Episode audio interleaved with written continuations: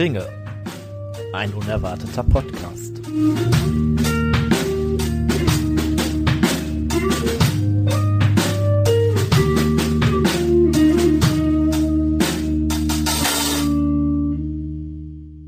Halli, hallo und Hallöchen, ihr Lieben. Da sind wir wieder mit einer neuen Folge Hör die Ringe, ein unerwarteter Podcast. Und äh, da diese Folge hoffentlich zeitnah veröffentlicht wird, äh, könnt ihr euch denken, es ist etwas passiert. Und äh, zwar ist der Trailer der Amazon-Serie, oder besser gesagt eigentlich der Teaser, richtiger Trailer ist es ja gar nicht, gelauncht worden. Und damit werden wir uns heute gar nicht so sehr aufhalten, sondern vielmehr mal zu gucken, was ist denn so ganz grob im zweiten Zeitalter eigentlich passiert. Ein grober, wirklich grober Überblick für euch. Und heute sind wir in einer nie dagewesenen Besetzung für euch da. Und äh, ich darf begrüßen den Tim und den Steffen, Hallöchen. auch bekannt als äh, Stefusalem oder der mit dem Bier tanzt. ähm, ja, Steffen, sehr cool, dass du eine Folge mit uns machst. Ja. Was hat dich, was hat dich hergetrieben? Äh, ich dachte, bei dem Thema kann ich auch mal mitreden. Nein, äh, ich hatte einfach Lust, auch mal zu Wort zu kommen. So offiziell. Nicht nur als lachende Stimme im Hintergrund. Prost. Auf jeden Fall super coole Sache. Ich bin total gespannt, wie die Folge wird. Und äh, ja, wie immer, wir haben was zu trinken, wir haben was zu rauchen. Äh, fangen wir mit dem Bier an. Steffen, schieß los. Ja, natürlich. Es war ja wieder mein Job, äh, etwas zu besorgen. Ähm, ja, wir haben von der Inselbrauerei, eine sehr bekannte, die packt ihre Flaschen immer in Papier ein, dass ähm, die Inselkreide heute mal hat 5,6 Prozent. Ähm, ja, der Gedanke dahinter war, ne, wir haben den Teaser alle gesehen, es wird auch Inseln geben, äh, beziehungsweise Viele, eine, ja, ja. eine berühmte Insel vor allem. Und ähm, ja, Tim, was sagst du zu, zum Geschmack? Oh, ich habe gerade einen Schluck genommen. Ähm, und irgendwie hat es mich gerade. Ah, ist noch nicht so meins, glaube ich. Hm. Ja gut, wir wissen ja sowieso, ich bin derjenige mit dem guten Geschmack. Äh, ich finde das eigentlich sogar ziemlich lecker. Echt? ja. Oh, ich finde, das hat, hat irgendwie was. Also ich finde den Gedanken, Trockenes. ich, ja, ich finde den Gedanken, es Kreide zu nennen, sogar ziemlich gut. Ja, also mit mit die Namensbenennung finde ich sehr passend. Ich weiß nur noch nicht, ob mir das gefällt. Ja. Das klingt auf jeden Fall mega spannend, was ihr da äh, trinkt. Hat es so ein bisschen was von äh, Reidewasser, wenn man so aus der Schulzeit ja. den, den Tafelschwamm Ja, ja. ausgewaschen hat. Und ich weiß nicht, ob das jemals jemand Ich getrunken mich hat, dunkel. aber Wir hatten mal so ein, auch schon eins von dieser Brauerei. Und ich glaube, dieses Bier ist das, wo ich damals sagte, äh, das, das war, was mir überhaupt nicht geschmeckt hat. Ich glaube, ich bin, bin da nach wie vor bei. Also alles kriegt eine zweite Chance, aber das. Also ich persönlich finde es sehr lecker. Ich kann dazu leider überhaupt nichts sagen. Äh, Ich sitze zu Hause bei mir vor Discord, weil ich noch ein bisschen kränklich bin und deswegen heute kein Bier und kein Pfeifenkraut für mich. Pfeifenkraut, wo wir gerade dabei sind. Tim, was vergenusswurzelt ihr denn da in Dampf? Ja, durch den äh, großen Sturm habe ich ähm, eher in Rauchform. äh, hier für, also quasi zum Steffen gebracht, äh, unter Einsatz meines Lebens. Nee, so schlimm ist der Sturm hier in Düsseldorf gar nicht. Ich fand, es ging heute tatsächlich. Es war so ein, also es war, ja, na, laues Lüftchen. Es war schon ein Sturm, auf jeden Fall. Ähm, aber ich fürchte mal, die Leute in Norddeutschland, die hat noch mal ein bisschen deutlicher getroffen als äh, uns. Äh, kurze Anekdote aus meinem Leben. Ich werde gleich noch einen Zug nehmen ähm, nach Salzburg und wollte eigentlich so eine Übernachtfahrt machen. Äh, ich erzähle dann mal in der nächsten Folge, wie gut das funktioniert hat. ähm, so, zum Tabak. Ähm, wir haben heute von Peretti den British Blend. Das ist, äh, ja, wie der Name schon sagt, ein blendeter Tabak aus mehreren Perique- und Latakia-Komponenten. Mhm. Gerade mal, kommt aber ähm, tatsächlich witzigerweise aus den USA, sehe ich gerade. Aber ähm, es nennt sich British Blend.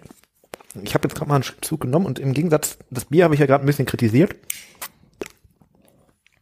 Den Tabak, muss ich sagen, der ist überhaupt nicht fruchtig oder so. Das ist halt ein echter Tabak-Tabak. Aber schon würzig. Also vollmündig würzig, hätte ich gesagt.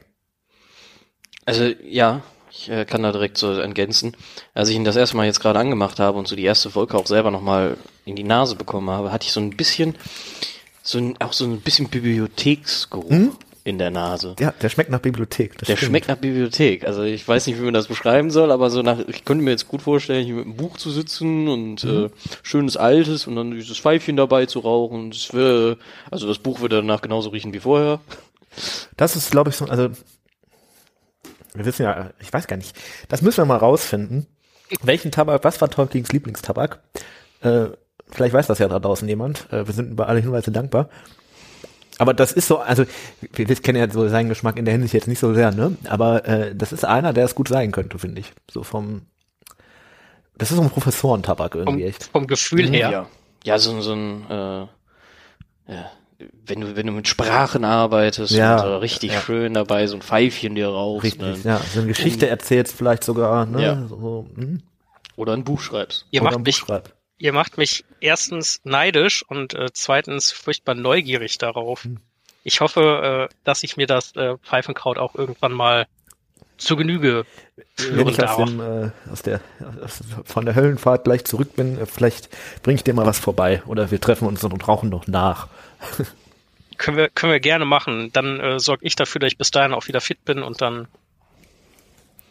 dann machen das wir das. ist natürlich das Wichtigste, dass du fit wirst, mhm. mein Freund. Ja, ich, ich gebe mir alle Mühe. Ich trinke viel Wasser und Tee und lutsche Bonbons. Empfehlung von dem Mann mit dem und Bier. mich. Viel Alkohol. Whisky soll helfen, ich gehört. Ah, ja, gerne, aber besser nicht. Egal, ich hab's äh, ja schon direkt am Anfang vorweggenommen, worum es heute gehen wird. Äh, natürlich hoffen wir, dass das eine Folge äh, für euch beziehungsweise für dich, der du jetzt gerade zuhörst, ähm, sein wird. Es ist ja auch äh, möglich, dass Leute ist halt abweichend von also Public Hearing. Public Hearing. Oh, ey, jetzt, jetzt mal ganz im Ernst, sollte das tatsächlich der Fall sein, also zum Beispiel meine Freundin hört uns quasi immer mit mir, ähm, zwangsläufig. Aber wenn es sowas wie ein Public Hearing oder ihr das in der Gruppe mal hört, das wäre total interessant zu erfahren. Schickt uns da gerne mal ein Feedback, wenn dem so sein sollte. Ähm, ja, ich würde sagen, wir können eigentlich auch fast direkt weitergehen. Was erwartet ihr denn von der heutigen Folge? Das ist ja mal mhm. doch noch mal eine Ecke anders ja. als alles, was wir bisher gemacht haben.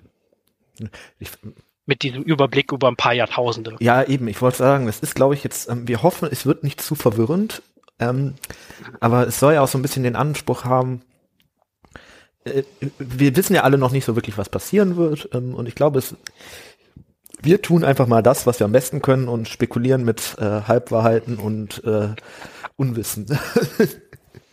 Ja, aber wir verkaufen das natürlich als absolut. Ja, ja, ja, ja. Also schneide ich Des, aus. Deswegen bin ich ja hier.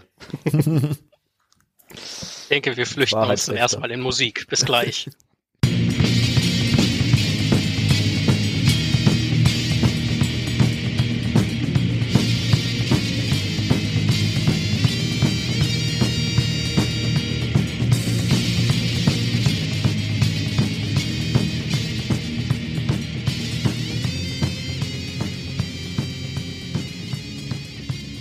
Saurons ringendes Streitalter.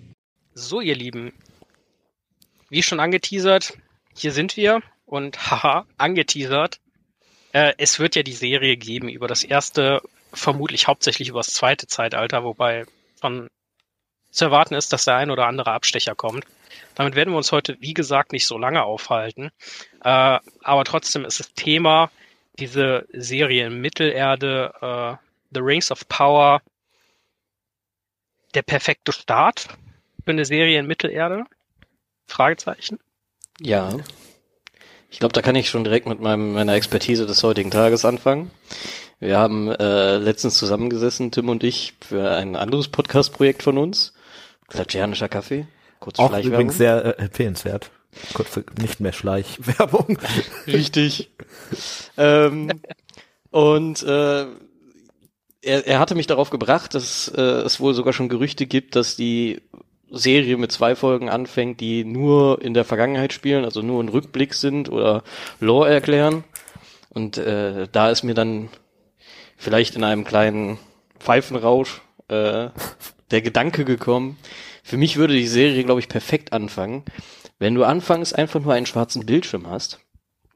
Du siehst äh, gar nichts, du hast wirklich und hörst nur Melodie. Viele Serien fangen ja so. Achso, ich wollte gerade sagen, mit dem schwarzen Bildschirm gut, mit ja dem schwarzen Bildschirm immer.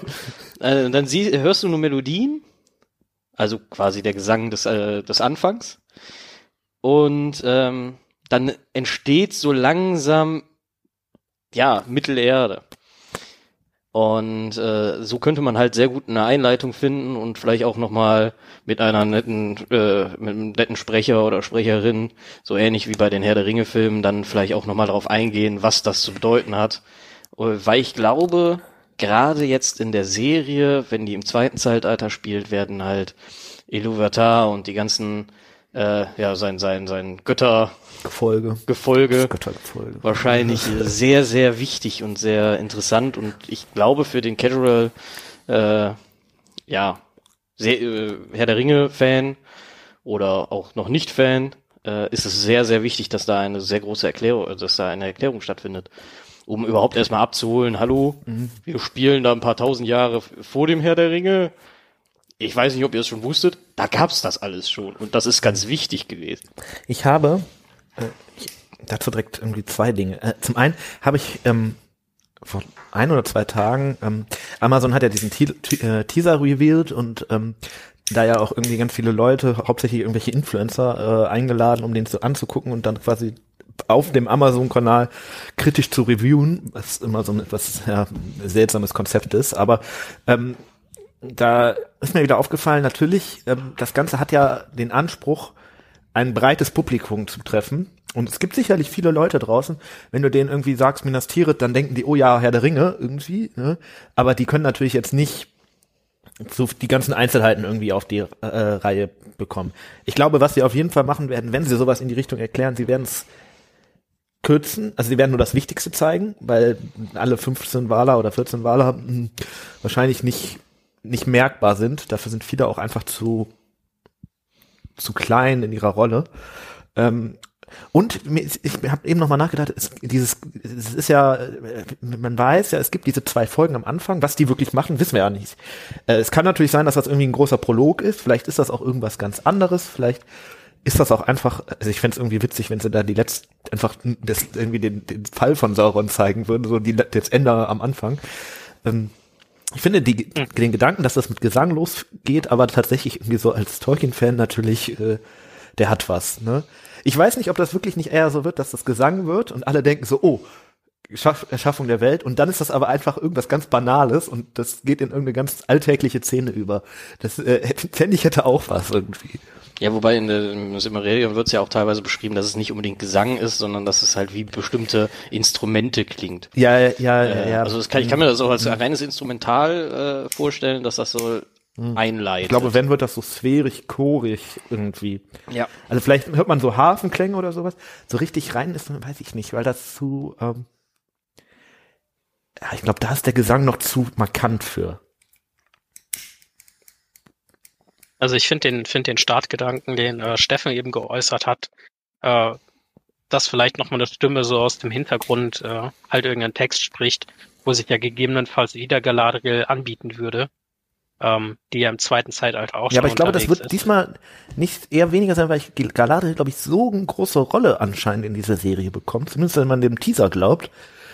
Ähm, deswegen weiß ich nicht, ob sie äh, auch schon sich dann als Erzählerin eignet, weißt du? Warum nicht? Sie war dabei. Ja, aber also dann hätte man auch Frodo den Prolog vom Herr der Ringe sprechen lassen können. Ja. Ich glaube auch, dass da eher irgendjemand genommen wird, der, der zu dem Zeitpunkt nicht, äh, äh, vielleicht sogar schon gar nicht mehr lebt oder so. Also, aber so, ich weiß nicht, es wird wahrscheinlich irgendjemanden geben, der der Lehrmeister von Gaia- Galadriel sein wird oder äh, also so in der Richtung, wenn die irgend, irgendwas aufbauen, um sie ja auch erstmal in diese äh, ja, Ja. Rolle, also es wird wahrscheinlich trotzdem eine halbwegs normale Heldenreise stattfinden. Erwarte ja, ich schon fast. das ist bei Galadriel deswegen- auch schon wieder ein bisschen so, hm, schwierig. weil sie ja da schon zum Zeitpunkt des zweiten Zeitalters ja auch schon tausend Jahre alt ist, ne? Tausende. Ja. Aber wir werden sehr gespannt da sitzen und äh, wenn der schwarze Bildschirm kommt und die Melodien erklingen, Denkt an denkt ihr an mich. Ja, ähm, starten wir direkt mal rein ins äh, zweite Zeitalter. Das äh, erste endet ja, das erste ist ja in Teilen schon ziemlich gewalttätig. Äh, viel Krieg. In Ähm, Teilen. Ja. Am Anfang, am Anfang wird die Welt ja relativ friedlich, also auch nicht ohne Zwischenfälle, aber relativ friedlich erschaffen und äh, dann ist das in Teilen etwas kriegerische erste Zeitalter, wo sich äh, mehr oder weniger jeder mit fast jedem die Köpfe irgendwie einschlägt. Und äh, wir kommen frisch da raus. Ähm, die Kriege legen sich so langsam. Äh, und äh, wir können eigentlich direkt mal mit Galadriel starten. Ähm, Galadriel haben auch schon eine Folge drüber gemacht, aber was macht Galadriel eigentlich im zweiten Zeitalter so? So, wo kommt sie her? Was treibt sie um? Äh, ist sie vielleicht eine Königin der Elben? Ja, die Elben sind ja anscheinend ziemlich patriarchistisch unterwegs, ähm, weil sie, ähm, glaube ich, sowas wie eine Königin eigentlich gar nicht richtig kennen. Ich glaube, von richtig Elbenkönigin wird nie irgendwo bei Tolkien wirklich was geschrieben. Galadriel ist aber natürlich äh, absoluter Hochadel der ähm, Noldor. Die ist die ähm, ja Urenkelin von Finwe, dem ersten Noldor-König, der quasi bei Erschaffung der Elben oder bei Erwachen der Elben äh, die äh, Elben angeführt hat. Und ähm, ja, ihr äh, Ach, Entschuldigung, sie ist die Enkelin, sie ist gar nicht die Urenkelin, sie ist nämlich die Tochter von Finafin, seinem Sohn, ähm, der halt der einzige so ziemlich von den Noldor ist, der nicht gegen die Valar rebelliert hat. Man kennt die Geschichte vielleicht so ein bisschen. Die haben ja äh, sich dann irgendwie wegen der Silmarilli mit ähm, den Valar angelegt, weil die Melkor die, die geklaut hat und die dann quasi hinterher wollten. Ähm, und sie ist eigentlich so die letzte, die im zweiten, also nicht die allerletzte, Gilgalad zum Beispiel ist ja auch noch über, ne? Aber der ist ein bisschen, bisschen jünger als sie. Ähm, sie ist so die älteste des Königshauses der Noldor, die in Mittelerde irgendwie geblieben ist. Der Großteil ist halt einfach tot. Ihre ganzen Geschwister, Finrod, den man wahrscheinlich auch in der Serie se sehen wird, kurze äh, Anmerkung dazu, äh, was mir ein bisschen Sorge macht, wie die das umsetzen, weil äh, der eigentlich zum zweiten Zeitalter schon tot ist. Ähm, und äh, halt, sie hat auch noch drei andere Brüder, die auch eine Rolle im Silmarillion spielen, aber nicht eine ganz so große. Ähm, sie ist eigentlich so die letzte, die über ist von diesem ganzen, wir zetteln jetzt einen Aufstand äh, auf und an und ähm, In dessen, in dessen Folge letzten Stress, Endes äh, ja auch unter Lage. anderem Beleriand äh, verzehrt wird. ja, Galadriel ist so ein bisschen, steht so ein bisschen daneben, weil sie halt nicht so wirklich direkt die Konfrontation gesucht hat und äh, so ein bisschen neben den Hand neben der Handlung läuft im Silmarillion, aber sie ist schon nur die letzte große Anführerin der Rebellion, könnte man sagen. Oder Akteurin. Akteurin trifft vielleicht besser als Anführerin. Ja, und sie ist jetzt halt dann am Anfang des zweiten Zeitalters in ähm, dem, was da Mittelerde ist. Also sind ja Länder untergegangen, aber in Ja. den noch stehenden Ländern ähm, ist sie. Ähm, ja, und dann fängt sie eigentlich an, äh, ein neues Reich zu gründen mit den verbleibenden Noldor, ähm, was dann später irgendwann zum Reich der Ringschmiede wird. Das ist nämlich Eregion. Äh, und da äh, ist sie quasi dann sozusagen am Anfang des zweiten Zeitalters und äh, hat da ihr Reich gegründet.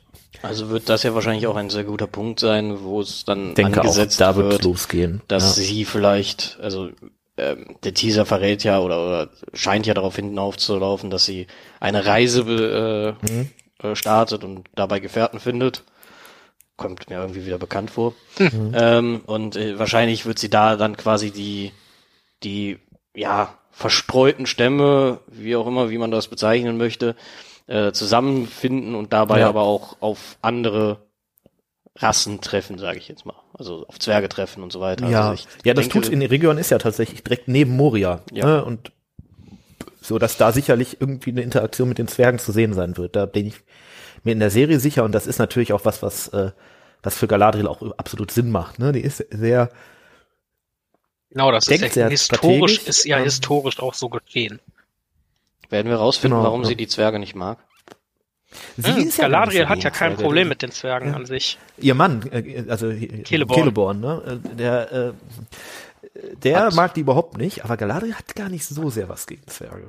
Und gerade, Galadriel mal wieder mit Zwergen. Deswegen gibt sie also, Gimli ja zum Beispiel auch die Locken. Ja, das stimmt, korrekt. Aber flirtet sie vielleicht wieder mit einem Zwerg und äh, so ähnlich wie mit Gandalf? Hm?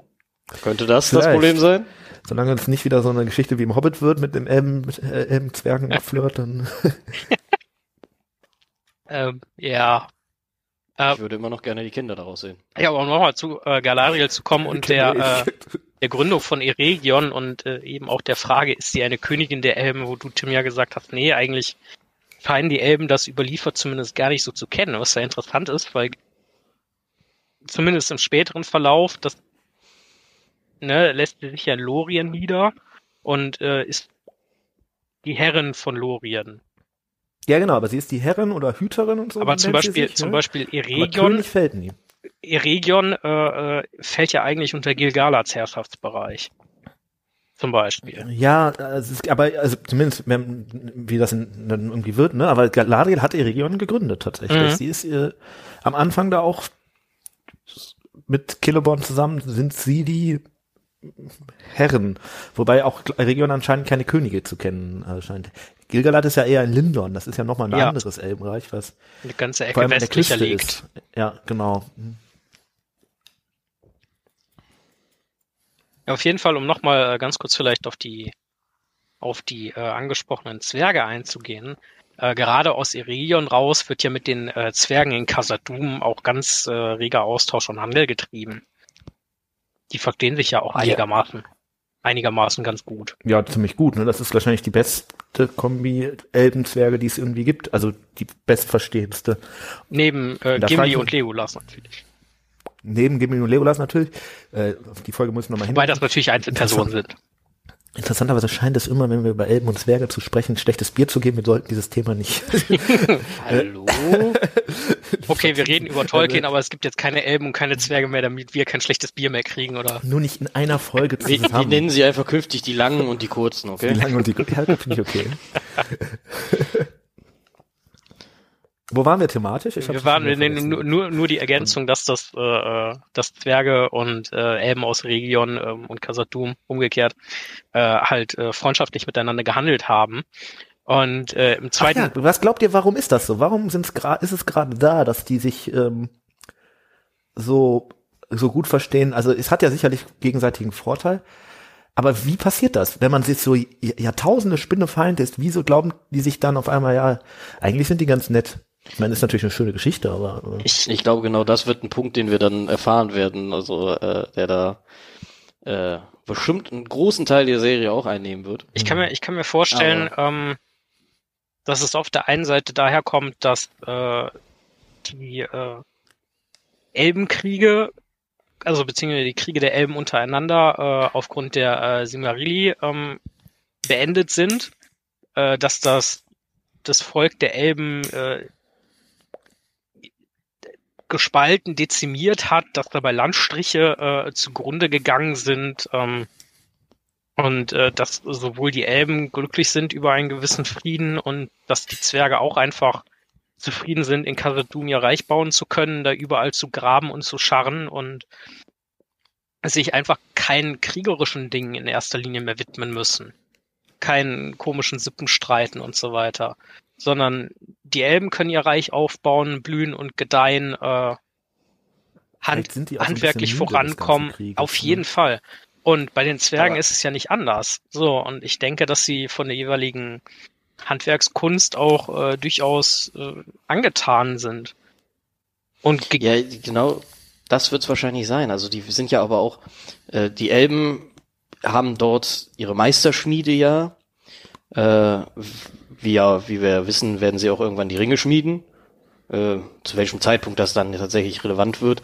Aber es macht ja durchaus Sinn, dass sie sich auch austauschen mit den Zwergen, die dann zusammen, äh, also Mhm. die beispielsweise das Erz dafür schürfen. Also es ist ja auch ein, ein, ein gemeinsamer Gewinn Das ist ein guter Gedanke. Wo kriegen, woraus sind die Ringe wirklich, ne? Also, Region scheint ja keine Minen zu haben und irgendwo. Ja, sind die wirklich, weiß ich, also sind, also Glaub ich nicht. Vom einen Ring wissen wir ja, der ist golden, ne? Der wird wohl irgendwie aus Gold sein. Gold sein, zu teilen. Er wird wohl nicht ganz aus Gold sein, weil Ja, Ring ganz aus. Gold ist, ist, der ist ja matschig irgendwie. Äh, ja, also ist schon eine gute Ähm, Frage. Woher haben die eigentlich ihr Material? Galadriel sagt ja äh, über Nenja, dass das der Ring aus Adamant sei. Ich Mhm. bin mir jetzt nicht sicher, ob Aber das ist, glaube ich, der Stein, der dort drauf ist, oder?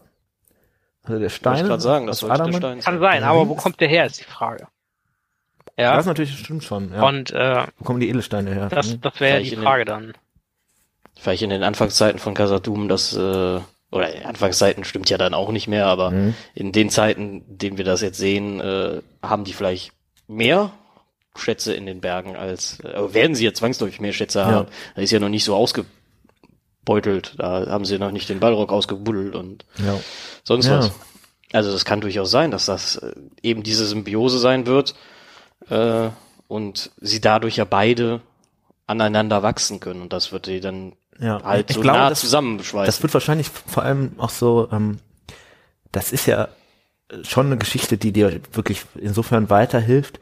Und ähm, wenn jetzt diese ganze unglückliche Geschichte mit den Sauren und den Ringen nicht gewesen wäre, ne, dann wäre ja beides einfach immer weiter gewachsen und immer größer geworden und wahrscheinlich, wage ich jetzt mal die Hypothese, so das äh, mächtigste Reich geworden in Mittelerde, ne? Also äh, das hatte ja unglaublich Potenzial. Das ist tatsächlich ein bisschen schade, dass das so gescheitert ist. Da möchte ich dir eigentlich sogar widersprechen.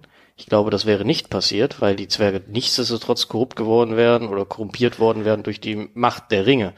Äh, Ja, ja, ich sag ja genau, wenn nichts- die ganze Geschichte wegen der Ringe, also Moria geht ja so gesehen auch wegen des der Ringe unter, weil die Zwerge werden gieriger, gr- graben immer Mhm. weiter und buddeln irgendwann den Ballrock aus. Exakt das. Mhm. Und deswegen, also da glaube ich nicht, dass das äh, mit Sauron irgendwas zu tun hätte. Sauron ist Ja, ja, ein aber was- böser Nebeneffekt. Was wäre gewesen, wenn sie die Ringe gar nicht erst geschmiedet hätten? Ja, dann wäre das wahrscheinlich nie passiert. Aber also den, den Fakt, den würde es ja auch, würde es ja wahrscheinlich auch ohne Sauron geben. Das ist die ja, Frage. ja, die Frage wäre natürlich, werden die dann so gierig machend und so, weil das ist ja dann doch vielleicht Saurons Eier. Aber es Also ist natürlich Fragen, alles Spekulation, Fragen gibt aber dafür es sind wir viele, hier. Fragen gibt es viele, äh, Ringe gibt es viele. Und ähm, das wäre auch direkt der nächste Punkt, wo wir hinkommen. Wir sind ja, ich versuche das Ganze mal etwas, etwas chronologisch durchzugehen. Ähm, Im Endeffekt, Erfolg. Iridion ist gegründet. Ähm, das äh, äh, bemerkt natürlich auch Sauron, der sich äh, unter anderem aus Angst vor den Numenora ja danach ähm, Mordor zurückgezogen hat, da verbarrikadiert hat, mehr oder weniger, der versucht ja sich jetzt an die Elben ranzumachen. Der kleine Verführer. Und äh, Ja. schafft das ja nicht so richtig. Zumindest äh, blitzt er, meine ich, bei Gilgalad ab. Äh, aber durch List und Tücke äh, arbeitet er ja dann mit den Elbenschmieden zusammen. Und vermittelt denen unheimlich viele Ideen und Wissen und die perfektionieren ihr Handwerk so langsam. Ähm, was bezweckt Sauron damit? Und wie erschleicht er sich das Vertrauen der Elben? Also, dass er ja die, die, so, als, nicht nur als Gestaltwandler ja auch, äh, der er ist, ähm, auch, ja, ein sehr tückischer Charakter eigentlich in seiner Anfangszeit oder nach dem Tod von, oder nicht Tod, nach der Gefangenschaft von Morgoth ist, äh, auch ja, ähm, die Numenora äh, hinters Licht führt und so weiter, das kommt ja alles auch noch. Ähm, also er präsentiert sich ja nicht als Sauron, der bekannt ist, sondern er ist ja dann der, wenn ich das richtig im Kopf habe, ist er ja, wird er ja als der Geschenkegeber, Ja, auch, er nennt äh, sich Herr der Geschenke, ne? ja, der Geschenke und so weiter. Also er wird sich da wirklich richtig eingeschleimt haben und wird das halt auch so komplett vertuscht haben. Wobei ich mich jetzt gerade frage, wo, wo das jetzt so aufkommt, könnte es sein, dass das, dass wir vielleicht sogar sehen, wie er ähm, ja äh, quasi diese Ringidee erst streut Mhm. oder ins Leben ruft und Galadriel wahrscheinlich zu dem Zeitpunkt gar nicht mehr vor Ort ist und gerade auf einer Reise ist oder auf einem äh, Abwägen ist. Ja, das ist eine gute Frage, ne? Weil, ähm, Weil, also sie sollte ihn ja irgendwie doch. äh, ich, ich, ich erinnere mich, dass Tolkien mal irgendwann geschrieben hat, dass sie ihn durchschaut hat, aber ähm, ihr da schon irgendwie Einfluss verloren hatte auf ihr Land sozusagen, ne? also auf die Region, sondern dass da dann eher Celebrimbor, also der spätere Ringschmied, ähm, halt mit der Idee, ja, lass doch einfach die Ringe mal schmieden, jetzt ähm, von, von Sauron, ja, vielleicht auch ein bisschen beeinflusst, ähm, sich mehr durchgesetzt hat und dass Galadriel dann auch irgendwann gegangen ist, weil die halt den Einfluss verloren hatte. Und das ist natürlich schon ich, die ich Frage. muss da mal kurz reingrätschen. Mhm. Ich glaube, so dieses, äh, lasst mich doch mit eurem Blödsinn allein, dieser Impuls, den Galadriel doch das ein oder andere Mal hat, das hat sie ja schon im ersten Zeitalter äh, zum Teil. Äh, dass es Das genau stimmt. das ist, Mhm. was die wirklich großartige Verbindung zu Gandalf ausmacht bei ihr. Ich glaube, die sind da einfach komplett vom selben Schlag und können sich deswegen so gut leiden. Glaubst du wirklich? Aber ganz, Nein, ich habe das eigentlich ziemlich humoristisch gemeint, aber es ist eigentlich eine Ja, total okay. interessante charakterliche Gemeinsamkeit. Ja, also So nach dem Motto, schon mir zu dumm, drehe ich mich um. Mhm. Und äh, ich frage mich halt, ähm, wie erschleichst du dir wirklich das Vertrauen von so Elben? Ne? Weil die sind natürlich nicht dumm, die sind vielleicht gierig in irgendeiner Weise oder die wollen was erschaffen und sind dafür bereit, vielleicht auch Fehler zu machen. Aber also, der Sauron muss da ja wirklich, muss da ja richtig Aufwand reingesteckt haben, weil denke- so ganz einfach wird das nicht gewesen sein. Also was ich mir vorstellen kann, dass die Elben auf der einen Seite zu fasziniert vom Schaffen bestimmter Dinge waren, vielleicht gar nicht unbedingt gierig, auf der anderen Seite vielleicht auch einfach ein bisschen hochnäsig, weil Morgos ist besiegt, äh, der große Krieg unter den Elben ist beigele äh, beigelegt. Ja, es- vielleicht erwartest du auch gar nicht so das Böse dann. es ne? herrscht, es herrscht seit äh, Jahrhunderten oder so Frieden. Ähm, du sogar mit den Zwergen hast du einen tollen Handel am Start.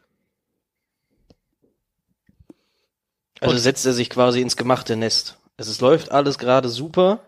Keiner ist misstrauisch womöglich jemand anders gegenüber, weil es ja eigentlich aktuell keine Gründe mehr gibt. Also der das böse Morgos ist besiegt, äh, also kann ja auch gar nichts so mächtiges mehr auftauchen für die und sie werden dann äh, ja unvorsichtig, sage ich mal. Und wahrscheinlich Mhm. ist das dann auch gar nicht mal so schwierig, äh, wenn du ja vor allem wahrscheinlich auch junge Elben dann hast, die vielleicht das auch gar nicht alles so richtig miterlebt haben. Ja, ähm, Ja, wobei Celebrimbor ja schon eine Ecke älter sein dürfte. ja, aber der ist, also der kommt ja in Cimmerion nicht wirklich vor, also der kann dann noch nicht so den Einfluss gehabt haben. Und du hast natürlich so dieses, ähm, du denkst halt, du hast jetzt das Böse besiegt und dann überlegst du dir natürlich schon, wie kann ich denn jetzt hier eine richtig geile, richtig geile Welt aufbauen? Ja. Und dann ist die Idee mit den Ringen ja, die dir dann und auch schon Macht geben, das zu tun, nicht so schlecht, weil du natürlich auch als Elben sicherlich von deiner vormaligen Macht, die sind ja auch ein bisschen verblasst, hast ja schon was eingebüßt und dann ist es vielleicht nochmal so eine so ein Versuch, das zu retten irgendwie. Also ich persönlich frage mich halt auch eher, äh, dass die vielleicht nach der Macht gieren, sage ich jetzt mal, jetzt weniger im Sinne, dass sie gierig nach Macht sind, sondern dass sie vielleicht sich darüber überlegen, okay, wir bauen, wir, wir stellen jetzt diese Ringe her und haben dann vielleicht äh, auch ähnliche Kräfte wie die Waler und können auf die Welt mehr Einfluss nehmen. Kann ich mir vorstellen. Aber wie kommen die dann auf die Idee, den Zwergen, gut, vielleicht weil gute Freunde in Casadum, aber den Menschen dann sowas zu geben? Ja gut, die Das muss ähm, er eindeutig von irgendjemandem ja, im das kommt von Hintergrund. Sauron. Also Sauron hat ja ähm, die Elben haben ja die Ringe geschmiert und dann gab's Krieg und Sauron hat bis auf die drei Elbenringe alle erstmal für sich ge gecached und die dann verteilt, auch an die Zwerge. Wobei die manchmal sagen, der erste Ring, den Durin gekriegt hat, den haben vielleicht auch die Elben ihm gegeben, aber das stimmt, das ist ein bisschen unklar. Das wäre ja durchaus denkbar. Wäre halt naheliegend, weil es halt direkt daneben liegt, ne? Ja. Also dass man für ihn vielleicht, vielleicht waren die Ringe auch tatsächlich, äh, werden wir feststellen, dann die Ringe nur für die Elben gedacht. Ja, ich denke schon. Die Ringe, die Elben haben Okay. die Ringe für die Elben gedacht. Und dann die halt im Krieg verloren und dann, äh, ja, hat Sauron die halt verteilt. Also die Menschenringe sind ja direkt von Sauron an. Ja An gut, die das, das weiß man ja, das ist korrekt. Ähm, also dementsprechend glaube ich, also sie haben vielleicht auch unter eigentlich einen ziemlich guten Gedanken, dass es ja besser wäre, wenn sie direkten Einfluss auf die Welt nehmen könnten. Ob sie jetzt das Wasser kontrollieren, das Feuer kontrollieren, die Luft, wie auch immer. Ja, oder heilende Kräfte, irgendwas, äh, ne? Genau, dass, äh, dass sie das ja nutzen könnten, um die Welt noch angenehmer für Das sich sieht zu man machen. ja auch in den Elbenringen, ne? Die sind ja ähm, genau dafür da eigentlich, ne? Es gibt Elrons Ring scheint ja eher so richtig heilende Kräfte zu haben. Galadriels Ring hat Erhaltung, kein Verfall und so. Und Gandalfs Ring hat ja so mh, hauptsächlich motivieren und äh, Leute stärken irgendwie. Das sind ja alles keine richtigen Unterjochungsmaßnahmen, sondern äh, das geht ja eher darum, Dinge zu zu verbessern. Das sind, genau, das sind eher so Buffs. Da stellt, Ja. genau, da stellt sich doch dann die Frage, was haben die anderen Ringe eigentlich vielleicht für einen Hintergrund? Ja. Den wir ja natürlich nie erfahren, weil äh, der anders wirkt auf einen Zwerg oder auf Sie werden den ja jetzt nicht für die Zwerge, also die sieben Ringe werden sie ja nicht geschmiedet haben mit der Idee, äh, ey, lass mal Ringe machen, die die Leute gieriger machen. Ja, das sowieso nicht. Aber um da, um da, um da die Spekulation mal so ein ganz wenig wieder einzufangen, ähm, warum eigentlich Ringe? Sind Ringe wirklich das ideale, nennen wir es mal, Gefäß für diese Kräfte? Was hätte man zum Beispiel noch schmieden können? Ich glaube, sie hatten einfach zu wenig Material. Die Zwerge haben gar nicht so viel ausgegraben und deswegen gingen nur Ringe. Ich glaube eher, dass die, Kette oder so. ich glaube eher, dass die Zwerge, wenn äh, zu knauserig waren, ein bisschen mehr rauszugeben. Sie haben gesagt, sie haben kein Material, ja. nee, äh, keine Ahnung, aber ich würde sagen, Ringe haben halt natürlich den Vorteil, die sind klein, ne? Die siehst du nicht so direkt. Die kannst du gut schmuggeln, was ja dann Frodo später auch sozusagen ausnutzt.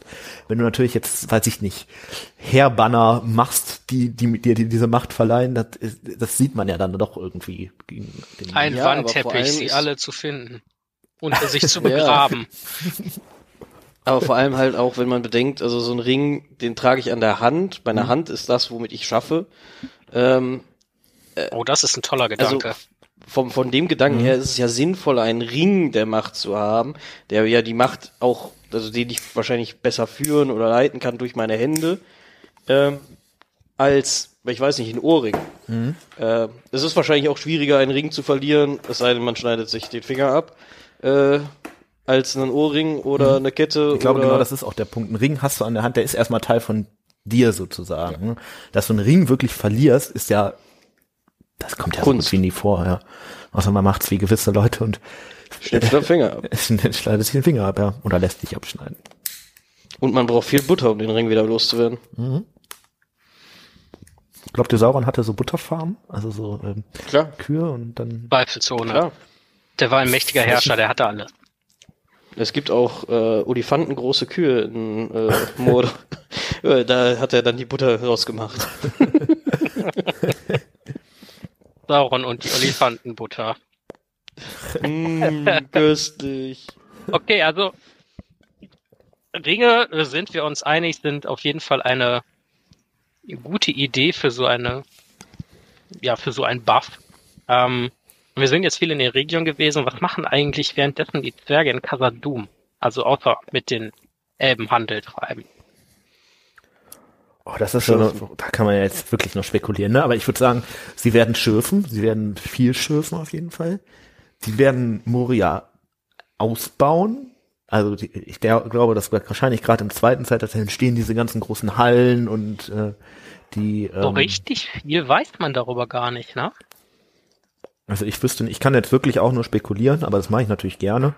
Ähm, ich glaube, sie sagen zum Beispiel irgendwann, irgendwo steht, dass das Westtor, also das quasi auf der Seite, wo äh, Region liegt, Moria ist ja eigentlich eher auf der Ostseite vom Gebirge, Mhm. ähm, dass das auch zu dem Zeitpunkt äh, so als Handelstor ähm, gebaut wurde. Ähm, ja, und ich glaube, ansonsten werden sie sicherlich auch ihre Kontakte irgendwie ausbauen und Handel treiben, wirklich. Die liegen halt, also Moria liegt ja nicht umsonst in der Mitte der Welt, ne? Also äh, Mitte der Welt, aber schon, liegt ja schon ziemlich zentral. Äh, und von da bist du natürlich schnell in vielen, vielen äh, relevanten äh, Gebieten, also ähm, mit denen du gut Handel treiben kannst. Dann seien das irgendwie ähm, die, äh, östlich davon sind ja wahrscheinlich sind viele Menschen noch, die Nordmenschen, westlich sind die Elben. Du hast natürlich theoretisch sogar die Möglichkeit, mit äh, Sauron Handel zu treiben, wenn du noch nicht richtig begriffen hast, dass das irgendwie Ja. da böse ist. Also äh, jetzt von der Lage her ist für die natürlich da schon, sind da dicke Fründe gesät. Also Ja, ich glaube, also das wird auch ein großer Aspekt sein der Zwerge. Ähm, vielleicht äh, sogar, dass die Zwerge gar nicht mal nur unter Tage, also im Berg leben, sondern dass es wahrscheinlich auch Zwergenhändler geben wird, um einfach vielleicht auch neue Handelsrouten zu erschließen für Khazad-dûm. Weil es ist ja die Blütezeit von Khazad-dûm. Zu dem Zeitpunkt eines der größten Zwergenreiche. ja, ja, das, das, Also das, das, das, große Reich. Ne? Zwergenreich. Ähm, also insofern wird es ja wahrscheinlich auch, ähm, also ja, seine Macht ausbreiten im Sinne von wahrscheinlich Handel. Ja. Die sind ja noch nicht so gierig, dass sie alles für sich behalten wollen. Also werden sie wahrscheinlich noch viel mit Handel äh, zu tun haben. Ja, und sie scheinen ja auch gar nicht so die riesen ähm, Militärmacht zu sein. Ne? Also ja, irgendwann, wenn Sauron kommt, machen sie einfach ihre Tore zu und lassen den nicht rein. Aber so richtig die riesen Streitmacht, die jetzt auf Plünderungszug oder sowas geht, das, das kriegt man ja gar nicht so mit irgendwie.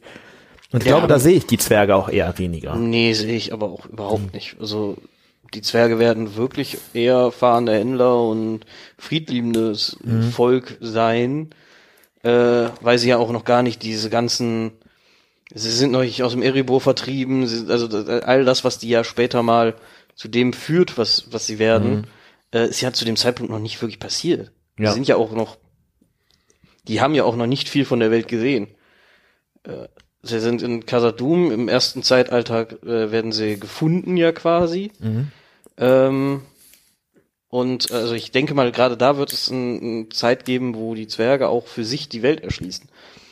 Mhm. Glaubt ihr, die, könnt ihr euch vorstellen, dass es so Zwergenkolonien gibt? Dass die anfangen, andere Sachen zu besiedeln, so als Moria-Ableger? Nee, das kann ich mir Ähm, tatsächlich gar nicht vorstellen.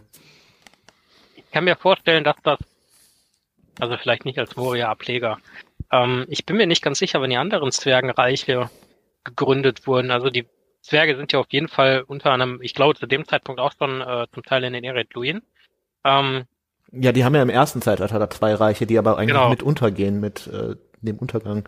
ja, aber die Eretluin sind ja nicht ganz verloren. Also Beleriand ist ja untergegangen und äh, aber Lindon zum Beispiel äh, umschließt ja auch die Eretluin, also die blauen Mhm. Berge. Ähm, dann ist die Frage, ich bin mir jetzt auch nicht ganz sicher, wann sie auf den Erebor stoßen und die Später. Eisenberge. Den Erebor aber das müsste sie erst spät, nach äh, Fall von Moria. Das ist ja quasi deren Ersatzheimat. ja, Äh, ja, Heimat. aber die Frage ist, äh, und da bin ich mir jetzt nicht hundertprozentig sicher, sind da nicht vielleicht vorher schon Zwerge gewesen und haben sich überlegt, so, hm, cooler Berg hier. Das ist echt eine Frage, ne? Weil wenn du diesen Berg hast, der ja schon Weil die Frage ist auch, einlädt. nachdem Khazad-dûm quasi gefallen ist, ähm,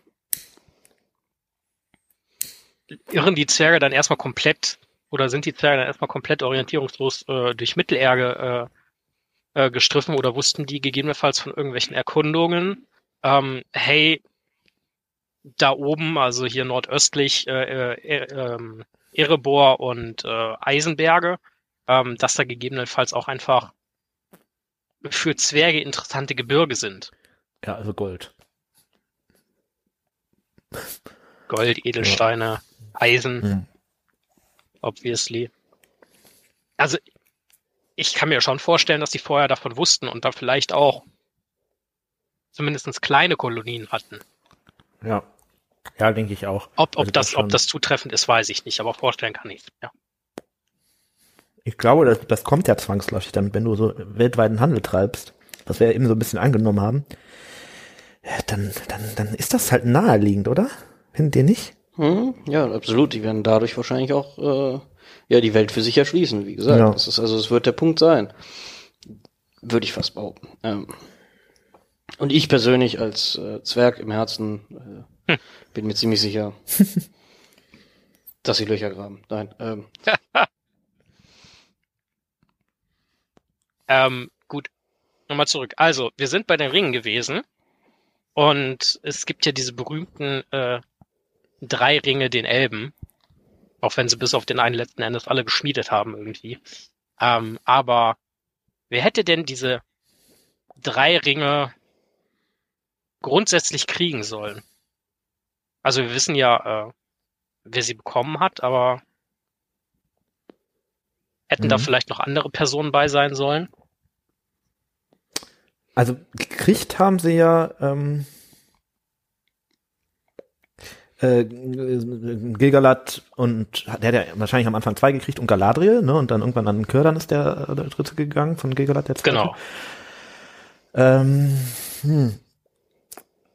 Schwierig zu sagen. Also ich, weil ähm, ich glaube, die Ringe sind halt, äh, das ist ja das Letzte, was denen so überbleibt. Und dann fragst du dich schon, wem gebe ich's? Ne? Galadriel ist absolut naheliegend, ist halt die eine der größten, äh, also der bedeutendsten. Und Gilgalad ist natürlich auch absolut naheliegend, ne, als Hochkönig der Elben zu dem Zeitpunkt. Ja. Elrond wäre natürlich schon als früherer Ringträger sozusagen auch vielleicht in, in, in, in, äh, ähm, in Betracht gekommen. Man hätte vielleicht auch Celeborn Ring geben können. Der was, geht ja was, was wäre mit so. Celebrimbor? ge- Also vielleicht erstmal mal ganz kurz so, die Elben schmieden einen Haufen Ringe, ähm, bemerken ja, dass sie von Sauron hintergangen werden und äh, die letzten drei geschmiedeten Ringe der Elben äh, sind ja die drei Elbenringe dann, Ja. wenn ich das richtig im Kopf habe. Ähm, Mhm. Wäre Celebrimbor vielleicht jemand gewesen? Nee, weil er ja besonders stark hintergangen wurde. Ja, und der ist ja auch getötet worden von Sauron relativ schnell. Also, Also ich könnte mir durchaus vorstellen, dass er vielleicht sogar eine der treibenden Kräfte ist, warum diese drei Ringe dann noch unter den Elben bleibt, aber, Macht, Ja. macht absolut Sinn. Die Frage äh, aber war er selbst durchdacht. kriegt sie dann nicht. also, Also- er selber vielleicht auch eher nicht. Die Waldelben hätten natürlich auch einen kriegen können, ne? Also, Mhm. ich sag mal, jetzt hier im Thranduil bzw. Orofar zu dem Zeitpunkt. Die haben natürlich gar keinen gekriegt. Vielleicht sind die aber auch einfach nicht so im Fokus der, äh, Die sind ja auch auf der anderen Seite Ähm, gewesen, des Nebelgebirges. ja, ja, genau. Schon. Und die Elben in Lorien haben natürlich auch erstmal keinen gekriegt. Galadriel dann irgendwie schon, ne? Aber äh, äh, man weiß ja gar nicht, was die zu dem Zeitpunkt irgendwie für, einen für einen Herrscher hatten irgendwie. Oder auch überhaupt gar kein Herrscher. Ja, ja. Vielleicht sind es, äh, ist das eine wilde Kommune. Vielleicht ist das eine wilde Kon Kommune, ja. Toll. Elben, Wasserparks, Freizeit, Kommune. Ich bin mir nicht sicher, ob wir die nicht manchmal falsch interpretieren. Ich bin mir sicher, dass wir sie zu 100% so interpretieren, wie wir es wollen. Die tun immer das, was wir wollen. Das ist äh, wichtig. Gut, also äh, mal ganz kurz, äh, nachdem die Ringe geschmiedet wurden, nachdem die Ringe äh, zum Teil abhanden beziehungsweise von Sauron kontaminiert äh, waren und äh, Sauron auch seinen Meisterring, seinen Meisterring geschmiedet hat, äh, hat er ja Krieg gegen die Elben geführt. Äh, gar nicht mal so unerfolgreich. Wie läuft denn dieser Krieg von Sauron gegen die Elben? Ja, er, also es ist halt echt am Ende ein, ähm, okay, ich habe den Ring, die, diesen einen Ring geschmiedet, um euch zu beherrschen. Die Elben sind natürlich nicht ganz doof und nehmen dann ihre Ringe auch erstmal ab, ne, und Ja. sagen, ja, hm, jetzt besser nicht.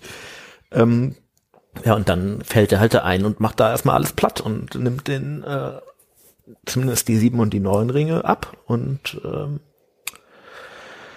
ja, äh, legt sich dann danach natürlich noch weiterhin mit Gilgalad und Lindon an, weil die den an Elben in den Region ja dann eigentlich zu Hilfe kommen wollen und wird ja dann auch erstmal erst durch Eingreifen der Numenor äh, dann zurückgeschlagen. Bis dahin ist er ja ziemlich unumstritten dann der Herrscher ähm, von den Landen in Mittelerde, wo Erigon zum Beispiel liegt. Ja. Eigentlich krass, dass Sauron in Anführungszeichen so leichtes Spiel hat gegen die Elben, aber dass Mhm. Numenor tatsächlich so stark ist, damit in Satz zu kommen und äh, das Blatt Ja, wirklich äh, zu wenden. Numenor Ohne Ring. scheint wirklich die, die äh, wirklich mit Abstand größte Macht zu sein in Mittelerde oder in Ada zu dem Zeitpunkt. Ne? Ja gut, aber man muss ja auch überlegen, wie Numenor entstanden ist, wie sie äh, ihre Insel erhalten Ja, haben durch ja. den großen Krieg, Ja. durch das große Eingreifen. Die werden halt einfach als Kriegervolk aufwachsen, die Ja. werden diese alte Kultur oder dieses alte Wissen halt Es haben. sind ja auch einfach unglaublich viele, ne? Also Ja. das ist ein riesen, riesen Land und auch mit dann noch vielen Kal ähm, Kolonien im Bereich ähm, Küste. Mittelerde. Also Ja, also ich denke schon, also die werden halt, äh, gut klar, Menschen vermehren sich halt auch schneller. ja, Ist ja die Plage der, der Welt, nein. Menschen Ähm, sind die Plage der Welt. Auf jeden Fall immer. Äh, nein, auf jeden Fall, die äh, werden halt auch mehr auf Krieg, auf Kriegskunst gehen, Ja. weswegen sie wahrscheinlich auch eine starke Streitmacht haben werden.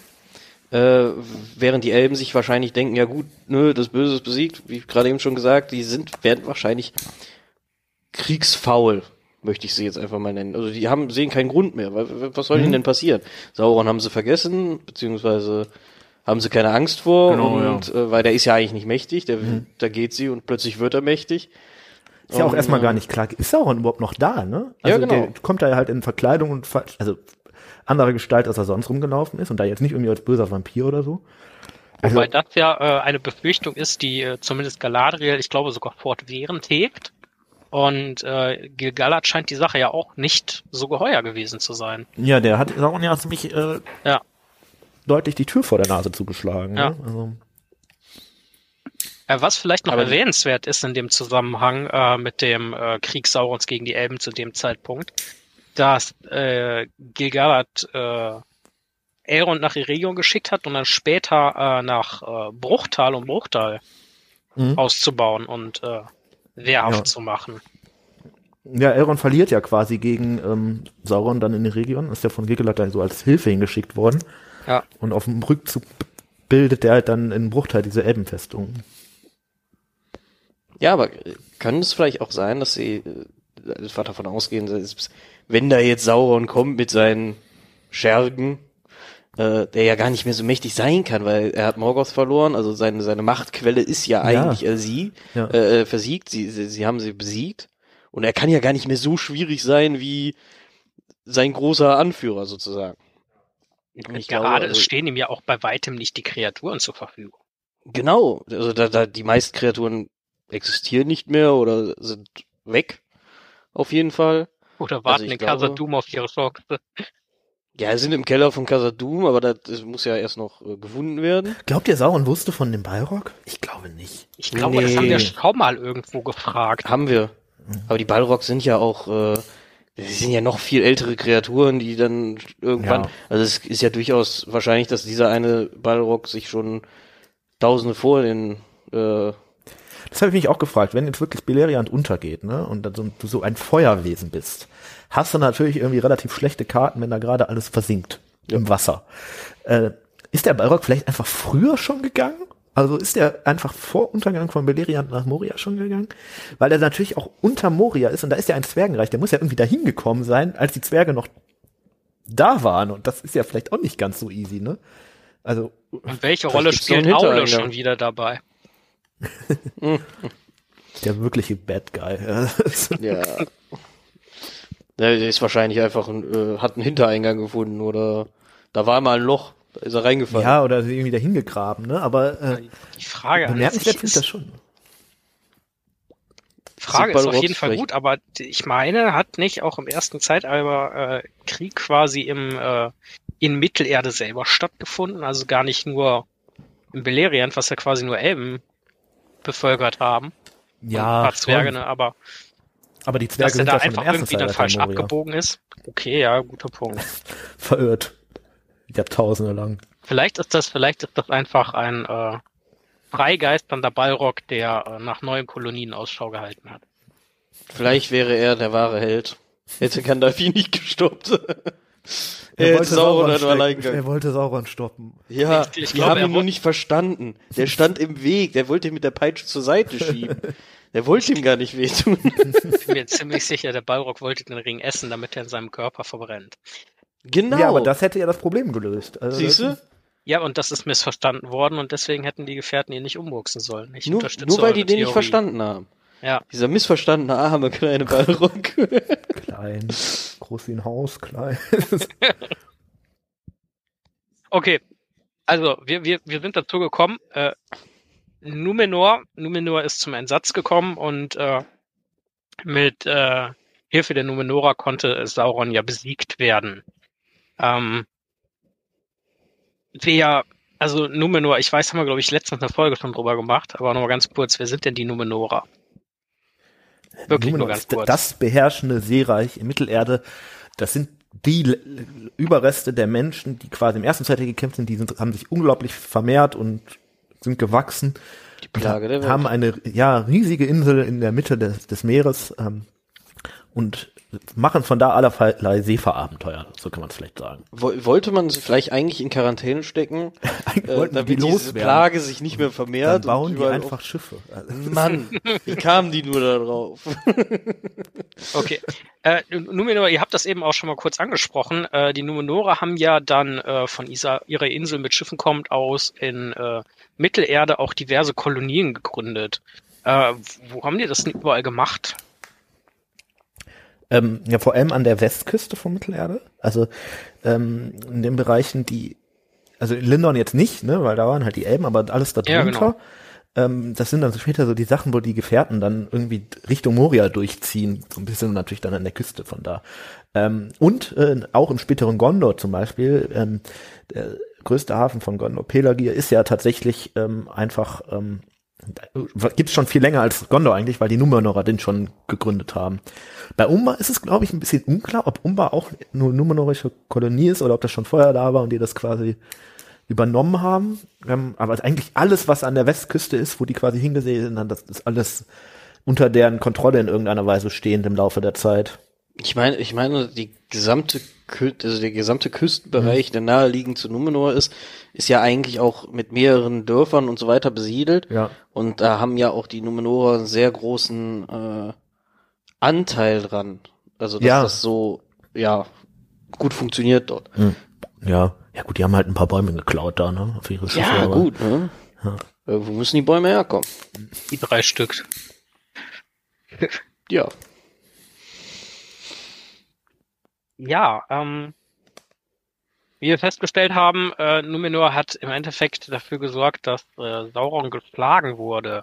Äh, das hat dem natürlich überhaupt nicht geschmeckt. Und äh, deswegen hat er sich ja dann dran gemacht, äh, den äh, Menschen von Numenor ja seine Dienste anzubieten. Hat ihm das So wirklich nicht weniger. geschmeckt? Hat es ihm wirklich nicht geschmeckt? War es vielleicht sein großer Masterplan, gefangen genommen zu werden und so die Menschen noch zu korrumpieren? Numenor, die größte Streitmacht zu korrumpieren Ja, ich glaube schon, dass das sein Plan und war, sie oder? auch zu zerstören im Endeffekt von innen heraus. Äh, Im Endeffekt ist er für den Untergang verantwortlich. Also ja, er, definitiv, ja. also es ist vielleicht nicht von Anfang an sein Plan, aber es ist auf jeden Fall so eine Alternative und vielleicht hat er da auch deswegen äh, Ja gut, aber mit welchem anderen Sinn sollte der nach Numenor gegangen sein? Ne? Naja, Weil, die, im- die, ähm, die, die importieren den ja mehr oder weniger. Also der geht da Ja, ja, also, nicht. ist ja offiziell nicht freiwillig da, aber ich glaube, ich glaube also, Auf der er, er ist zu dem Zeitpunkt ja noch ein Mastermind. Da ist er ja nicht so der, der, Ja, der ja. einfache Mhm. große schwarze Rüstungstyp, ja, ja, wie er ja später dann immer äh, ist. Er ist ja noch ein Mastermind. Der ist, schafft es, die Elben zu verarschen. Ken, Äh, kennen wir was- eigentlich den Grund, warum Sauron als Gefangener äh, irgendwann nach Numenor gebracht wird? Weil der wird ja viel früher besiegt, wenn ich das richtig im Kopf habe. Nee, die treiben den erstmal zurück ähm, und dann existiert das noch so ein paar Jahrtausende, Mordor halt mit Sauron da und Numenor halt quasi auch im Meer und irgendwann sagen die, ey, jetzt reicht, jetzt, äh, jetzt cashen wir dich. Jetzt kennst du, ja gut. Weil ich meine, Irgendwann haben sie sich wieder so stark vermehrt, dass sie noch mehr Leute schicken konnten. Ja. Ja gut, kann sein. Nee, ich hatte nur im Kopf, dass zwischen äh, Saurons äh, Angriff auf die Elben und bis er nach Numenor kommt, halt doch eine relativ lange Zeitspanne vergeht. Und bis dahin haben Aber- die den ja mehr oder weniger nach, nach Mordor zurückgedrängt gehabt. Ich, ich bin mir jetzt gerade nicht sicher, was in meinem trüben Geist alles so richtig ist. Deswegen ähm, kurz die Frage, äh, die Numenorer wissen aber, wer Sauron ist, als sie ihn gefangen nehmen, oder? Der wird ja auch erstmal Ja, doch, eingesperrt. sie komplett müssen das ja wissen, weil er ist ja der Herrscher sie. des Landes, das sie angegriffen haben, oder? Also, Aber vielleicht haben sie über die Jahrtausende wieder vergessen, wie mächtig der mal war. ja. Der versteckt Ich glaube, ich glaube, das ist, das ist auch an dem Punkt einfach Überheblichkeit. Ich glaube, das hatten wir auch schon in der vorangegangenen Folge äh, mal irgendwann spekuliert. Ähm, Abgesehen davon, dass Sauron, wie du eben schon gesagt hast, der auch äh, unheimlich gut darin ist, äh, Leute zu besäuseln. Ja.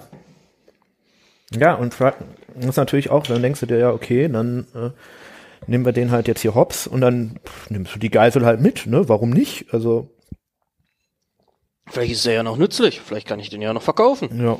Oder vielleicht äh, kann ich den. Vielleicht kann der mir ja sogar auch noch was bei. Also hat er ja dann so gesehen auch getan, ne? Jetzt nicht Ja, aber- also da, so kommt er ja im Jo. Endeffekt aus der Gefangenschaft frei, dass er Ja. den ja eigentlich quasi Wissen verkauft, dass er das Wissen denen dann so verkauft, dass sie dann am Ende daran scheitern, das ist äh, natürlich dumm. Aber das können die ja nicht wissen. Also es ist ja, es ist ja keine grundsätzlich strategisch schlechte Überlegung, ihn zu behalten. So. Nee, also es gibt halt wenig Alternativen, ne? Also Möglichkeit eins wäre halt, den irgendwie abzumurksen. Schwierig bei einem Meier, der den du wahrscheinlich nicht einfach so killen kannst als normaler Mensch. Ähm, Möglichkeit zwei wäre halt ihn laufen zu lassen, wäre halt ein bisschen inkonsequent, wenn du gerade eigentlich dessen Land irgendwie platt machen wolltest. Ähm, und was willst du sonst machen? Ne? Also d- Ja, vielleicht, vielleicht haben sie ihn auch mitgenommen und sind auf der Suche, wie man Maya vernichten kann, so dass er gar nicht mehr wiederkommt. Also es es ist ja jetzt nicht komplett sie abwegig. hätten ihn einfach nur ins Feuer werfen müssen. Ah, mit seinen, Mit seinem Ring, ja. mit seinem Ring und äh, ja. Das ist ja das Bemerkenswerte, ne? Ich Den dachte, Zeitpunkt, wo die Numenorer Sauron gefangen werden. nehmen, hat der ja noch den Ring. Der ist ja anscheinend immer, also der hat ja noch diesen Ring mit aller Macht, die der hat. Und die Numenorer sind ja trotzdem so mächtig, dass der sagt, nee, schaffe ich nicht. Ja, und deswegen glaube ich, ni- also glaube ich auch nicht, dass das nicht sein Plan ist. Sorry, aber das, das wirkt sehr, sehr, äh, Ja, Im ich Nachhinein ist es sehr gut sagen, bin ich, ja. glaube ich, also vom Gedankengang her bin ich da voll bei Steffen. Also bis du das gerade so, oder bis du das eben, äh, eben aufbrachtest, äh, habe ich mir da gar nicht so Gedanken drüber gemacht, aber eigentlich macht es total Sinn, zu sagen, okay, ich lasse mich von diesen dämlichen Menschen, die ich gegebenenfalls erfolgreich gegen die Elben aufhetzen kann, äh, einfach lange besiegen, dann catchen und dann vergifte ich deren Geist und dann hetze ich die halt auf Also, die Valar. Ja. wa- was ja seine Gra große gerade mit dem Stärke Ring auch- am Finger. Ja, was auch gerade gerade seine große Stärke ist, äh, ist die Zeit. Es ist ja nicht der der König, Ja, ja. der ihn gefangen nimmt, der ihn im Endeffekt später freilässt und Ja. mit ihm äh, zusammenarbeitet, sondern er weiß ja, ich kann habe viele Zeit, um auf die Leute einzuwirken. Mhm. Generationen werden ver vergehen, während ich Ja. auf die einarbeite und äh, ja, auf diesem Wege komme ich ja zu diesem äh, also ne, also ich glaube schon er sieht sich da wahrscheinlich irgendwie so auf einen verlorenen Posten. Äh, ja, die Elben konnte er besiegen, jetzt kommen die Numenore, hm, die werden immer stärker, okay. Äh, ich habe Schwierigkeiten, Nachschub in meinen Truppen zu kriegen. Ja, vielleicht versuche ich sie von innen heraus zu vernichten. Ja. Und was er ja im Endeffekt auch schafft. Also ich Ja. glaube schon, dass er mit dem Plan dahin geht. Nicht mit einem, äh, also nicht. Also komplett ohne Plan wird er da nicht hingegangen sein. Das ist nicht Sauron. Der hat immer einen Plan. ne? Ob der immer ausgeht, Ja, okay, aber auch wenn er in Herr der Ringe gar nicht mehr so wirkt. Als Ja, wäre er ein großer Planmeister. Wobei der auch da einen Plan, das Herr der Ringe, da scheitert er halt eigentlich wirklich ja nur an der Sache, dass er bis zum Ende sich nicht vorstellen kann, dass jemand den Ring zerstören wollte. Weil er so überzeugt davon ist, dass keiner auf die Macht dieses Rings verzichten würde. ja. Ähm, Ja. Also er scheitert im Endeffekt an einem Hobbit. Genau, ja, weil er die, weil er zu, zu überheblich ist, um zu sehen, dass es auch Leute gibt, denen das vielleicht nicht so wichtig ist. Seine Kriegspläne, die gehen ja alle voll auf eigentlich, muss man sagen. Ja, okay, er wird von Minas Tirith vernichtet, dann hat er halt noch eine größere Armee, die er dann später schickt. Also insofern, Und auch da ist Zeit wieder ein Faktor am Ende. genau, ja, aber ein Faktor, der auch da für ihn spielt. Also Ja, klar. Der kann ja, wie du schon- wie ihr schon gesagt hast, im Endeffekt, äh, es ist ja nicht so, als hätte Minas Tirith beziehungsweise Gondor über die über die Jahre oder Jahrzehnte nicht erhebliche Verluste erlitten. ja, Ja gut, ne? Und die Orks, die wachsen ja so mehr oder weniger wie Unkraut aus dem Boden. Ja, das ist ja, also das finde ich im Herr der Ringe ja auch so, das muss man sich mal eigentlich vorstellen. Sauron ist, ja- ist da ja in Mordor und wird immer mächtiger, aber der ist da ja seit 60 Jahren, seitdem der sich aus der Guldur zurückgezogen hat, auch aus taktischen Gründen, nicht wirklich, weil er musste. Äh, Und der hat halt innerhalb von 50, 60 Jahren da so ein Riesenreich aufgebaut, das eigentlich alles überflutet. Ja. Das ist schon ähm, Beängstigend. beängstigend, ja. Ähm, eben ganz interessanter Punkt. Äh, Steffen, du hattest gesagt, auch diese ganzen verschiedenen Könige, äh, die Numenor in der Zeit hat, wo es Krieg mit Sauron führt und bis Sauron dann äh, quasi nach Numenor gebracht wird. Der Punkt ist, das sind ja alles sterbliche Könige gewesen. Und der erste König von Numenor war ja Elros, Elrons Bruder. Ein Mensch. Ja. Was wäre denn passiert, wenn Elrond König von Numenor geworden wäre? Ich glaube, dass es tatsächlich die, sich diese Frage eigentlich gar nicht stellen sollte, da das nicht funktioniert hätte. Es hätte nie funktioniert unter äh, für die Numenorer äh, ein Elb, also ein er entscheidet sich ja dazu, ein Elbvolk Und das geht ja damit einher, dass er dann nicht König wird. genau Ne? Ähm, äh, zu sein. Also es hätte nicht funktioniert, weil da hätte das ganze Volk ja irgendwie äh, ja es würde dem widersprechen. Es wäre nicht einer des eigenen Volkes als König, sondern es wäre ein, ein, ein anderes Volk im Endeffekt, auch wenn die Brüder sind. Das macht äh, trotzdem einen sehr großen Unterschied für die. Und gerade Elrond äh, ist nur wirklich ein überzeugter Elb. Ja, genau, der ist ein überzeugter Elb. Also ich glaube auch nicht, dass er auch nur ansatzweise Interesse daran gehabt hätte. Ähm, Und äh, also es ist, ich glaube, für das Volk hätte es nicht funktioniert. Es wäre so, äh, als würdest du jetzt ein, ich weiß nicht, äh, heutzutage irgendwie einen Vampir einsetzen, der dann über die Menschheit herrscht. So Ja. äh, Spaß. Aber ja, also irgendwas, etwas, was alles überdauern kann und übermächtig ist, kannst du halt nicht nutzen. Also nicht um eine funktionierende Menschengesellschaft dann aufzuführen oder auf, äh, aufzuziehen. Hm. Ähm, wäre er es geworden, wäre Numenor einfach nicht so geworden, wie es geworden ist. Also hätte es wahrscheinlich nicht lange als als Menschenreich Ja, existiert. also ist halt auch die Frage, wäre er dann trotzdem Elb oder wäre er dann Mensch geworden? Dann wäre es, glaube ich, einfach die gleiche Zeitlinie, nur vor, dann wäre es halt Elros statt Elrond gewesen. Wir wissen halt auch gar Ja. nicht, wer ist Elros? Ne? Was hat er für eine Persönlichkeit? Bei Elrond kann man sich das noch halbwegs vorstellen. Bei Mhm. Elros äh, ist er vielleicht wie Elrond, ja. Vielleicht ist er ja auch ganz anders. Vielleicht Ja, ist zwei er, Brüder sind ja selten gleich. ja, aber ja dann doch, also ja, ist halt schwierig, ne? Also kann, kann, kann ja auch irgendwie sein, dass äh, Elros vielleicht deutlich weniger durchsetzungsstark ist. Äh, und dann halt Ein einfach nach 100 wesentlicher, Jahren ganz sagt, äh, wesentlicher Punkt ist ja auch einfach, Und ist Elros Elros hat dann überhaupt auch ein Mensch? Sterblichen ge gewählt. Ja, Alleine das ist ja schon ein ganz, ganz großer Unterschied. ja. Also ich glaube, Ich es geht auch gerade um die Numenore, die, dass sie nicht von einem Unsterblichen äh, regiert werden wollen, sondern von einem sei Ja, ich glaube, wenn Elrond weiter im Elb geblieben wäre, wäre er im Nebenleben König von Numenor gewesen. Genauso wie Elros, also das geht halt einher, so, ne? Ja, es, es hätte einfach es hätte von A bis Z nicht funktioniert. Ja. So ein paar äh, hätte, hätte Fahrradkette-Fragen habe ich tatsächlich noch an euch. Bitte. Ähm, und zwar äh, als erstes direkt mal, äh, gut, ne, wir gehen natürlich davon aus, ähm, dass Elrond, äh, äh, Quatsch, Elrond, ähm, dass äh, Sauron einen größeren Plan hinter allem hatte. Aber was, was wir, also logisch ist, warum er Numenor ausgewählt hat, aber was, wenn Sauron nicht die Menschen von Numenor, sondern halt irgendein anderes Volk oder andere Völker verführt hätte? Mhm. Aber Also- wer hätte es sein können? Es hätten vielleicht die Zwerge aus Khazad-dûm sein können, Ja, wobei die nicht die Macht von Numenor haben. Ähm, es hätte natürlich irgendwie Lindon sein können, wobei da hätte er halt wirklich, wirklich ähm, Aufwand drauf. zu bohren gehabt. Ja, das wäre wirklich ein richtig dickes Brett gewesen. Hätte aber natürlich nochmal auch einen Vorteil irgendwie gehabt. Aber du hättest natürlich bei all diesen Sachen immer den Nachteil gehabt, am Ende kommt Numenor und macht dich platt. Es, es geht halt eigentlich nur über Numenor, wenn du, also Sauron will ja die Weltherrschaft und der Weg führte nur über diese Insel. Ja, aber er hätte ein zum Pinky. Beispiel andere, er hätte zum Beispiel andere Völker ja verführen können, sich ihm anzuschließen und gegen die Elben und Numenor zu kämpfen. Zum Ja. Beispiel die Zwerge, vielleicht auch andere Menschenvölker. Ich aber glaube, er erkennt ja, also da steht Numenor vor seiner Tür und er erkennt, ich schaff die nicht. Und ich glaube, das wäre nicht anders gewesen, wenn da jetzt zum Beispiel die Zwerge bei gewesen wären, weil ähm, Numenors Macht ist einfach so überwältigend in dem, zu dem Zeitpunkt. Das ist, äh, ich glaube, da kommst du auch mit mehr Verbündeten nicht gegen an, schätze ich jetzt mal, so wie ich die Mhm. Lage einschätze.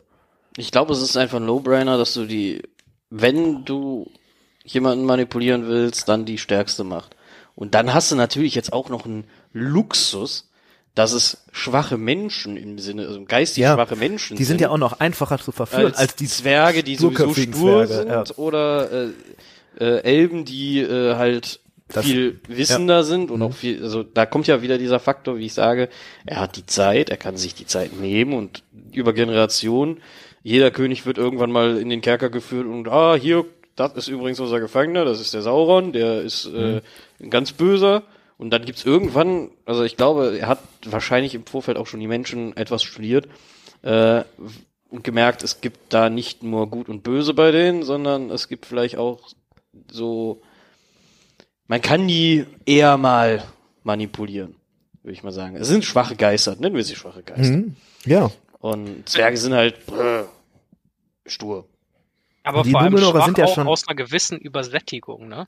Ja, die sind ja schon angedamaged sozusagen. Ne? Die, die, die, die laufen ja da schon seit hunderten von Jahren durch die Gegend, haben irgendwie Angst vom Tod, versuchen da irgendwie die Unsterblichkeit zu finden, ähm, haben sich sowieso mit den Elben schon deutlich entfremdet. Das ist total einfach, da irgendwie zu, also der erkennt diese Schwachstelle und geht genau da rein. Und mit Ja. überwältigendem Erfolg, muss man ja sagen. Ich glaube wirklich, das ist Ja. ein Low-Brainer eigentlich, äh, hinzugehen und zu sagen, ha, da ist eine Ja. ganz große Gap und ich weiß, ich werde ihnen einfach immer wieder erzählen, dass ich Ja. ihnen zeigen kann, wie sie unsterblich werden, was er ja im Endeffekt auch tut. Ähm, Ja. er, er Ja. verspricht ihnen ja die Unsterblichkeit Ja. immer wieder. Und äh, Der ist so ein bisschen wie der Teufel. Der, der verspricht Sachen und die kommen auch so, aber halt ganz anders, als es die Leute erwarten. Ne? ja. Apropos, apropos Teufel. Ähm, wie über, übermittelt Sauron eigentlich sein Ringgedicht an die Elben? Der alte Sack. Gute Frage. Ne? Also die hören das ja, als, die, die, als er den einen Ring aufsetzt. Ja, ja. Wie Ist das funktioniert das? einfach irgendwie eine Verbindung zwischen Ringträgern, so dass man das irgendwie im Kopf hört? Oder Wo wir eben beim Low-Brainer waren? Wo sind wir jetzt? ja, No-Brainer vielleicht. Ich glaube, ach, das sind die Filme, die Peter Jackson vorher gemacht, vor dem Herr der Ringe gemacht hat. Ne? Nee, ähm, Braindead.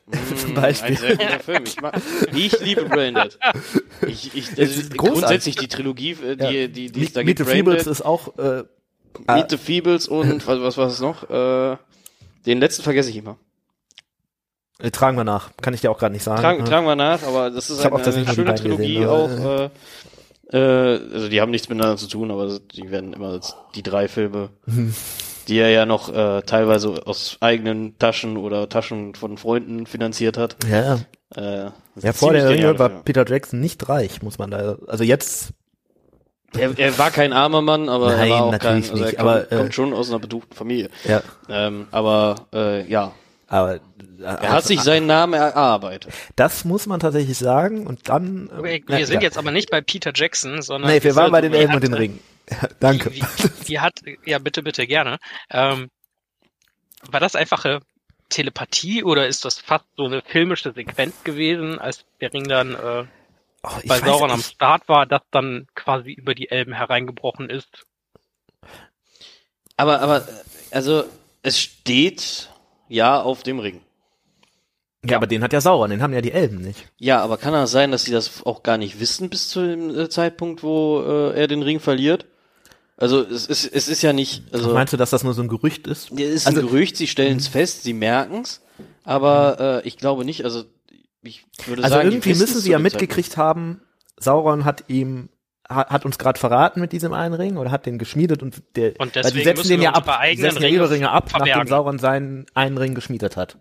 Ja, aber ich glaube, das ist nicht instant passiert, sondern also er hat heute den Ring geschmiedet, morgen ziehe ich den Ring aus, äh, sondern ich glaube, das ist eher auch, dass sie das feststellen, weil die Zwerge plötzlich äh, sich anders verhalten, Mhm. die Menschen werden irgendwie ganz komisch, da verschwinden vielleicht sogar die Ringträger auf einmal. Du meinst, dass es Ähm, gar nicht so ein direkter Effekt ist, so ein von 0 auf 100, sondern so ein, eine schleichende Realisierung, was jetzt gerade passiert ist? Richtig. Und de- das Gedicht oder de- da- das, was dort äh, auf diesem Ring geschrieben steht, werden sie wahrscheinlich auch erst wissen, äh, in dem Moment, wo Isildur ihnen den, den Ring abnimmt. Das wäre Elrond den Ring deutlich sieht. später, ne? Ja, genau. El Elrond sieht den Ring und kann es lesen, weil er die Sprache in der Sprache Mhm. ja auch bewandert ist, wie alle. Äh, ja, von den Alten, Mhm. ähm, möchte ich jetzt mal sagen. Und ich glaube, also wirklich, das Gedicht selber, das gibt's erst ab dem Moment. Oder in deren Köpfen. Ich glaube nicht, dass der irgendwie einen Brief geschrieben hat. Hallo, im Übrigen, Mhm. Nee, ich habe gerade einen Ring gemacht. Ich habe da mal draufgeschrieben. Aber irgendwie müssen Ich die ja vorher auch schon realisiert haben, dass ähm, Sauron jetzt auch die Elbenringe unter Kontrolle hat mit dem einen Ring, weil sie ja, äh, sie nehmen ja ihre Ringe ab und dann fällt ja Sauron da erstmal ein, sonst hätte er die ja gar nicht angreifen müssen. Weil, ja, aber, äh, aber ich gehe ich gehe davon aus, sie merken halt, dass äh, äh, also sie werden wahrscheinlich beim Tragen merken, okay, Ja. wir verändern uns, irgendwas stimmt nicht. Ja. Mhm. Jetzt sind die Elben natürlich jetzt nicht völlig blöd und haben auch ihre Erfahrung und merken, dass sie sich auf einmal verändern, dass das eigentlich nicht passt. Es ist ja kein sprunghaftes Volk wie wie ein Mensch oder wie, wie ein Zwerg, der relativ schnell seine seine Art ändert. Mhm. die haben ja auch nochmal einen anderen Einblick in das Wesen dieser Ringe, ne, weil die Genau. haben die ja gemacht. Ja. Aber ich glaube nicht, also ich jetzt das Gedicht ist jetzt ja sowieso ein bisschen ja, äh. Also das Gedicht ist erst, als es wirklich gelesen wurde auf dem Ring an die an Ja, die ich bin mir nicht worden. sicher. Vielleicht haben sie es auch irgendwie echt durch eine telepathische Verbindung erfahren. Ich weiß gar nicht, ob es da irgendwas Näheres zu gibt. Ähm, Vielleicht haben sie auch immer Kundschafter geschickt, die haben immer geguckt, wenn der Ring leuchtet, was steht da? Und dann haben, haben sie gehofft, dass er mal die Hand dabei dreht und dann haben sie es so gelesen. Aber Ja. ich glaube nicht. Äh, wahrscheinlich nicht. ja, Äh, oder da war einer zum Abpausen da. Während Sauron geschlafen hat, haben sie kurz abgepaust. Ich, ich, ich finde ja Jetzt die mal- ja, Entschuldigung. Ganz, ganz, ganz weirdes Szenario. Also ich denke hier, äh, wir können auch noch endlos weiter spekulieren, aber ich glaube, wir kommen da zu keinem, keinem genauen Ergebnis zu. Äh, ein relativ großer, ne, wir haben ja eben dar darüber gesprochen, dass äh, Beleriand ja im ersten Zeitalter untergegangen ist. Ähm, mal angenommen, die Elben hätten sich vielleicht gar nicht bekriegt. Ähm, oder aber vor allem, wenn Beleriand nicht untergegangen wäre, wäre diese Geschichte dann ganz anders ausgegangen, weil die Elben einfach noch um ein Vielfaches mächtiger gewesen wären gegen Sauron.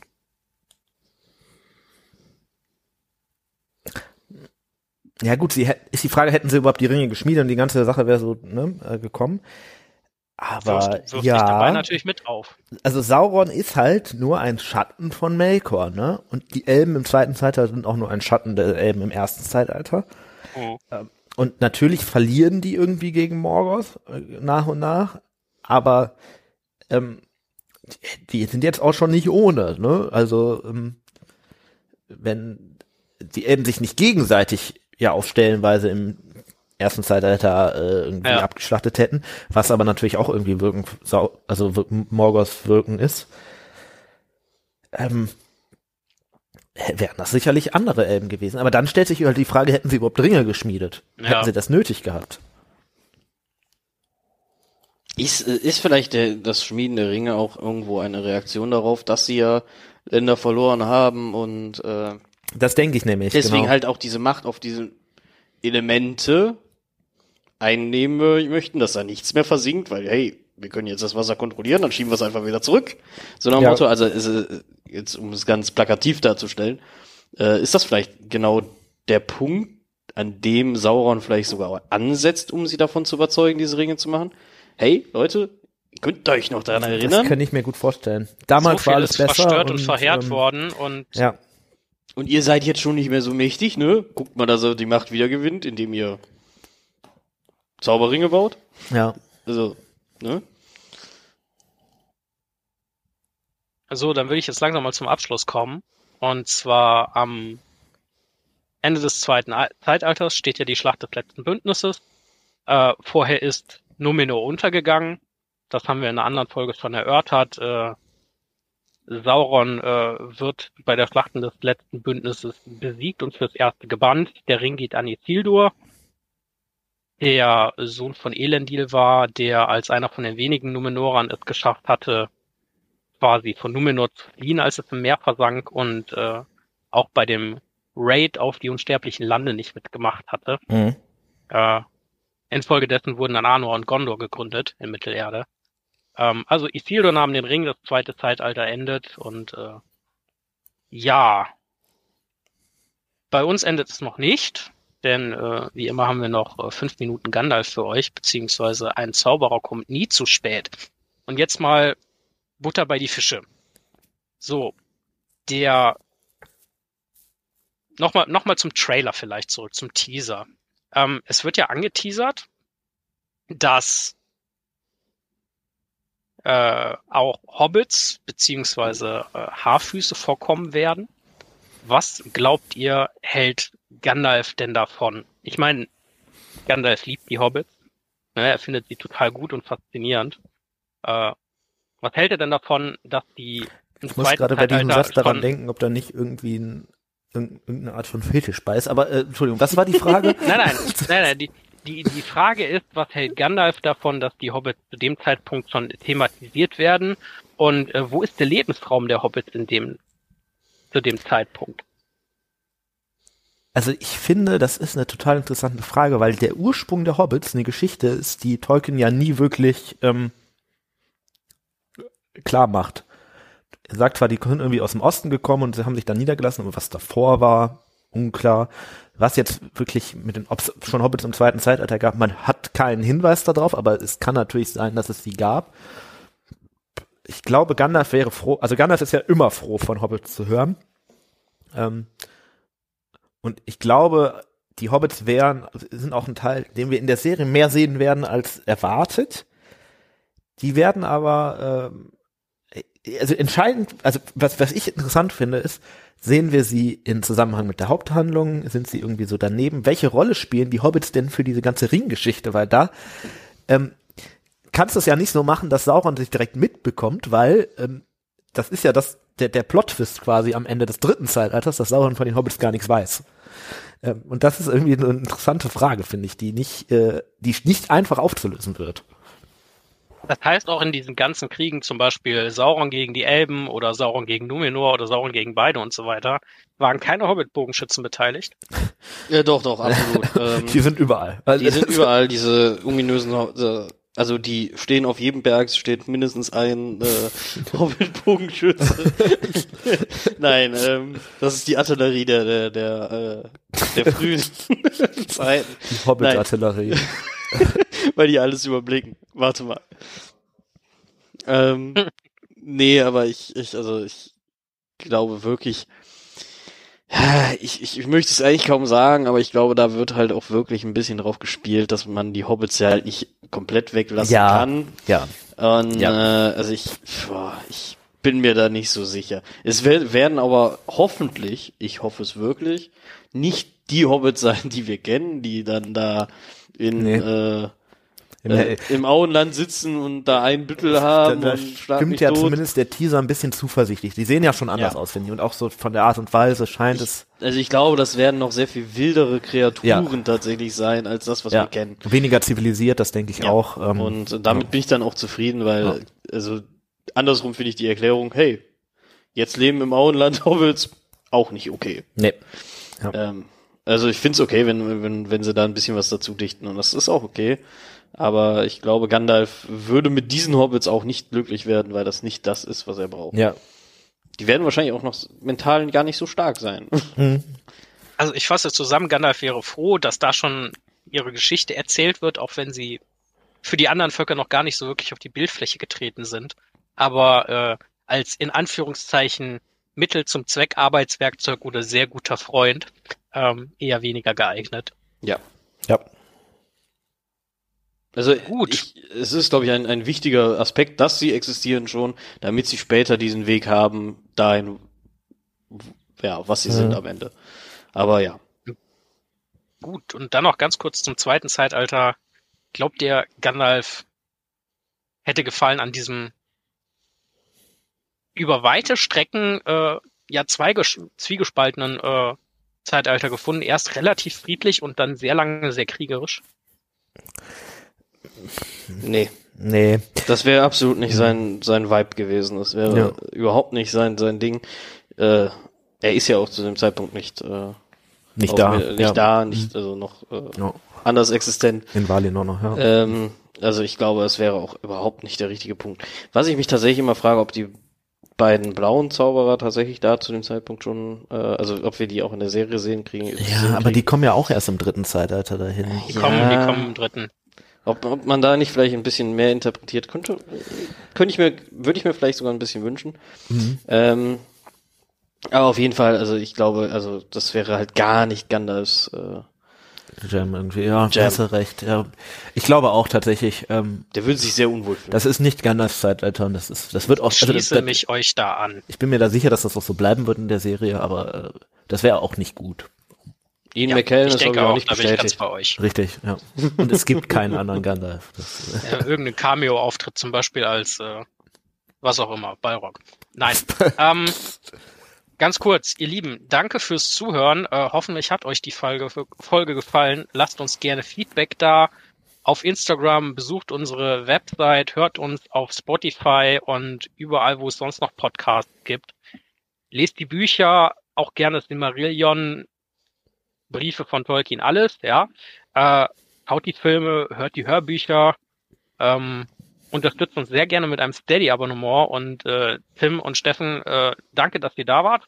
danke dir. Äh, Ja. Steffen, mega cool, dass du dabei warst. Ich fand es äh, eine coole Sache. Das können wir gerne wiederholen. Ja, sehr gerne. Und Es macht Spaß. ich persönlich äh, wünsche nochmal viel Spaß beim Hören. Oder beziehungsweise, dass ihr diesen hattet und verabschiede mich. Und, Ich äh, könnte das auch hoffentlich einfach ihr nochmal rein. anhören. Ja, genau. äh, und hoffentlich hört ihr wieder rein, wenn es nochmal heißt, äh, hör die Ringe. Ein unerwarteter Podcast. So, macht's gut. Tschüss. Tschüss. Ciao.